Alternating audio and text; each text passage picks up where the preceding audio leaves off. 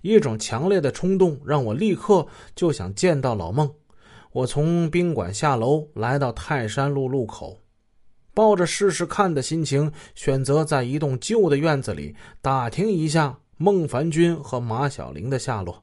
一个妇女说不知道，第二个骑着电动车的女子说：“说咋了？我我正要上马小玲他们家吃中午饭呢。”我又问起孟凡军，他回头一指，说：“他就是孟凡军。”孟凡军骑着一辆小小的电动车飘然而至，他并不显老，英俊硬朗，相貌与四十岁的年龄正好相当。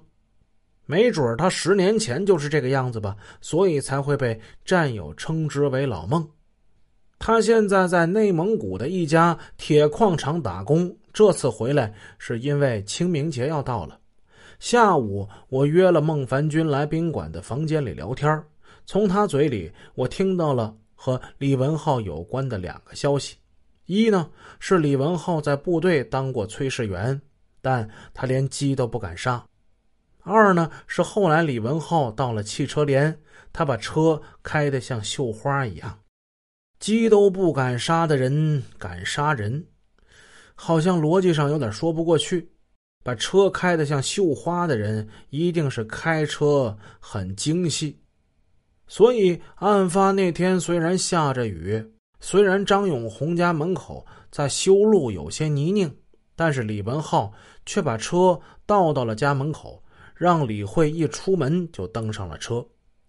所以李慧的鞋子一直都保持干净，并没有沾上泥土。而警方却据此一口咬定李慧在案发之后换了新鞋。几句闲话就说到这儿，还是回到二零零五年九月，李慧、李文浩刚被释放的那段时光。他们俩以不同的方式高调宣示着自己已经回归自由了，但是这种高调却让李毅无法忍受。过去的暗战一下子就演变成了一种公开的较量。咱们再看《知音》杂志这段文字介绍：遥望前路，李毅觉得迷雾重重。但身为母亲，他怎么可以轻言放弃呢？反复回忆之后，他又发现不少疑点。案发当时，公安人员为何不进行尸体解剖检验？案发现场发现有儿子和李慧已经签订的离婚协议书，但是办案人员告诉他。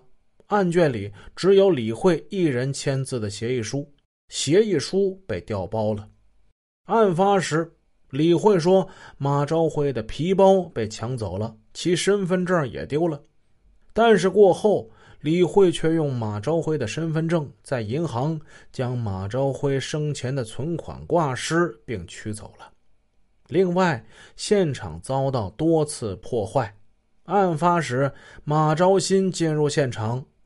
公安人员董云却没有阻拦，现场仍在封锁期间，儿子的小车两次被人开了出去。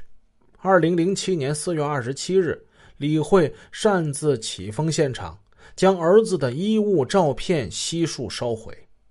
李毅据此重新整理了上访材料，决心一定要为儿子讨还公道。以上内容见于《知音》杂志。上述疑点的真实性暂且不论，但这些内容作为控告信息，通过李毅的传递，很快就到达了山西省人大的高层，最终起到了改变案件侦破走向的作用。知音杂志在文章之中接下来记述道：李毅首先到了太原，幸运的见到了省人大曹副主任。但曹副主任马上要参加人大常委会，只有几分钟说话的时间，李毅千言万语竟不知从何说起，无数的痛苦和委屈涌上了心头。当日的常委会议上，加上了讨论李毅上访材料的议程。不久，山西广播电视台刊发了。幺零二凶杀案证据在翼城县公安局离奇失踪的文章，为了使案子尽快有一个结果，二零零五年八月下旬，李毅抱着病体来到北京，在一位义城老乡的引荐之下，他将自己亲笔写的血泪控诉材料递给了全国人大的有关领导。